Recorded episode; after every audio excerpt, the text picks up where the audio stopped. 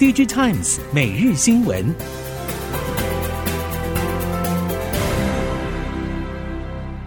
听众朋友们好，欢迎收听 DigiTimes 每日新闻，我是汪芳月，现在为您提供今天的科技产业新闻重点。首先带您关心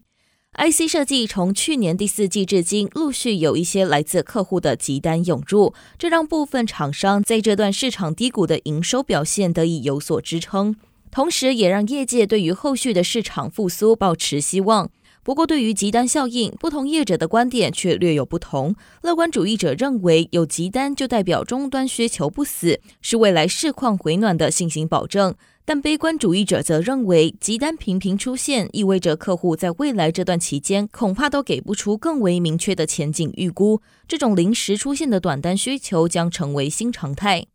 对 IC 设计业者来说，无论客户采取急单拉货的期间会有多长，在充满挑战的今年，保持营运弹性，持续开发新品是应对不明朗市况的唯一守则。近日市场传出，联咏的 OLED 显示驱动 IC 有望透过韩系面板客户切入苹果供应链，并支援未来的 iPhone OLED 面板需求。目前已经进入认证的最后阶段。对此，联咏以及相关供应链业者并未提出回应。包括联咏在内的各家显示驱动 IC 领先大厂都希望扩大 OLED 显示驱动 IC 出海口，而苹果已经大量采用 OLED 面板，自然是台系业者的目标之一。要挺进苹果供应链，如何成功打进韩系面板供应体系，就是台厂最大的挑战。熟悉显示驱动 IC 业界人士指出，如果真的能够切入 iPhone 供应链，对联咏来说当然是很大的益处。毕竟 iPhone 全面采用 OLED 面板，现阶段销售表现也比较稳健，可以避免过度集中中系手机品牌的风险。在消费电子方面，首先带您关心苹果第一款混合实境头戴装置，今年将推出亮相，但供应链量产时间原本预期从去年底到今年初将启动量产，不过近来多家业者透露，出货放量时间将递延到第二季。虽然供应链并未透露具体出货规模，但由于量产推迟，对于全年营运贡献的幅度也将进一步缩水。而苹果掀起新一波头戴装置新品大战，也将开启人机互动整合的新风潮。市场也传出，苹果可能在六月全球开发商大会正式推出命名为 Reality Pro 的 MR 头戴装置，而大量铺货将渴望落在秋季。供应链私下指出，这款新产品从前期研发就已经耗费多年。虽然目前看起来量产时间点有比原先预期的再调整数个月，但今年导入量产目标将十分笃定。同样带您看到苹果 MR 装置发表从四月递延到六月，主要是因为软硬体问题需要解决。不过供应链指出，硬体目前已经就绪，而且已经启动量产。延后原因恐怕不是产品制造问题，比较可能是苹果正在衡量目前市况与自家产品行销资源分配规划的结果。苹果 MR 装置已经一延再延，除了凸显苹果对新品规划的谨慎态度，也显示这项产品不论软硬体或市场都还在处于初试阶段。以产品来说，MR 装置的佩戴舒适性、电力续航力都还没有成熟；而以市场来说，MR 应用也还没有找到明确的定位。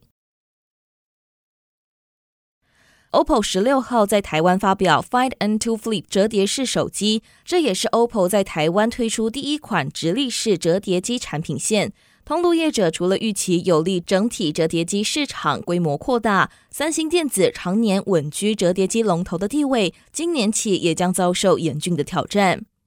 OPPO 在二零二一年起进军折叠机市场，目前全球销售成绩与三星、华为位列前三。这次 OPPO 发表折叠新机之后，打破折叠机市场由三星独大的局面。OPPO 台湾市场总经理刘金表示，虽然售价不见得比三星同级产品具备优势，但 Find N2 Flip 在电池续航、外荧幕尺寸与降低荧幕折痕表现突出，而且高阶旗舰机用户首重技术与服务能力，对价格敏感度低。同时，OPPO 也持续加深与通路合作，都成为新机推展的重要利基。折叠式手机快速成长，其中攸关产品耐用性、荧幕折痕、折叠手感的核心零件铰链跟着受到重视。在三星电子的主导之下，南韩的铰链技术暂时领先，但美国与台湾也不容忽视。根据韩媒报道，三星预定今年下半推出新一代折叠式手机，其中 Galaxy Z Fold 5计划采用水滴型显示器构造，减少面板折叠时承受的压力与折痕问题，并且让对折的荧幕完全服帖，让产品设计更美观的关键在于改良铰链技术。先前碍于铰链技术与耐用性因素，一到四代机种显示器为 U 型构造，对折时荧幕间有缝隙。现在三星拥有自主技术，将委托专门业者制造。近期 ChatGPT 热潮席卷全球，从微软、Google 等美国科技巨擘到中国以百度为首的科技公司，都纷纷表示正在加速研发相关人工智慧技术。不少中国具有 AI 运算功能的公司也相继声称将推出中国版 ChatGPT。不过，根据相关资料指出，中国主要生产 GPU 的中国景嘉维、龙芯中科、海光信息等半导体相关公司，在 ChatGPT 相关晶片的布局还是处于发展初期。随着 ChatGPT 用户量快速成长，其对运算基础的能力要求也越来越高。ChatGPT 高度依赖 AI 处理能力，目前 AI 晶片分为 CPU、FPGA、通用 GPU 芯片、特殊应用 IC 芯片等。其中，GPU 被广泛应用在加速晶片，并可以支撑强大的运算能力。因此，ChatGPT 被外界看好将带动 AI 晶片需求增加。但从中国主要 GPU 生产商的情况来看，还没有出现明显拉货情形。因此，ChatGPT 浪潮是否有望提升中国晶片市场需求，还有待观察。同样带您了解，随着 OpenAI 推出 ChatGPT 引起的 AI 浪潮，数位部数位产业署官员指出，随着 AI 应用的普及，产业对于 AI 的效能、功能性与稳健性、公平性与透明性等需求也与日俱增，各国急需订定相关标准规范与环境。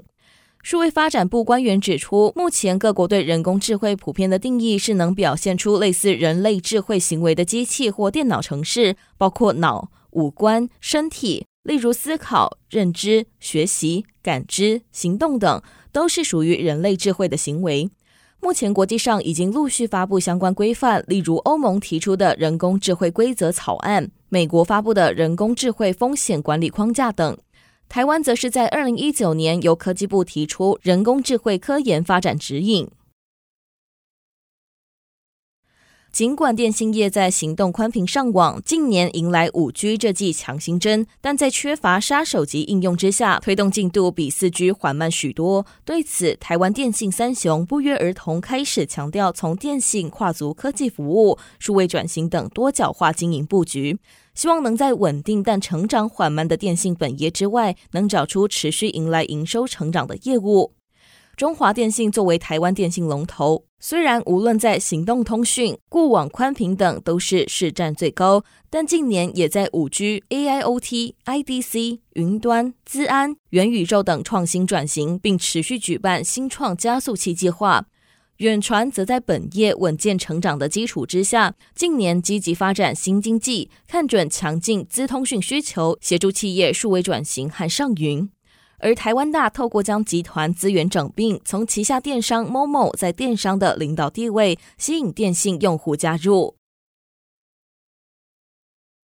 接下来带您关心在绿能方面，在政府支持之下，台湾离岸风电产业快速成长，其中浮动式风电被视为下阶段离岸风电开发的科技趋势。台湾离岸风电开发商表示，目前台湾还没有浮动式风场的开发经验，但乐见后续的相关发展。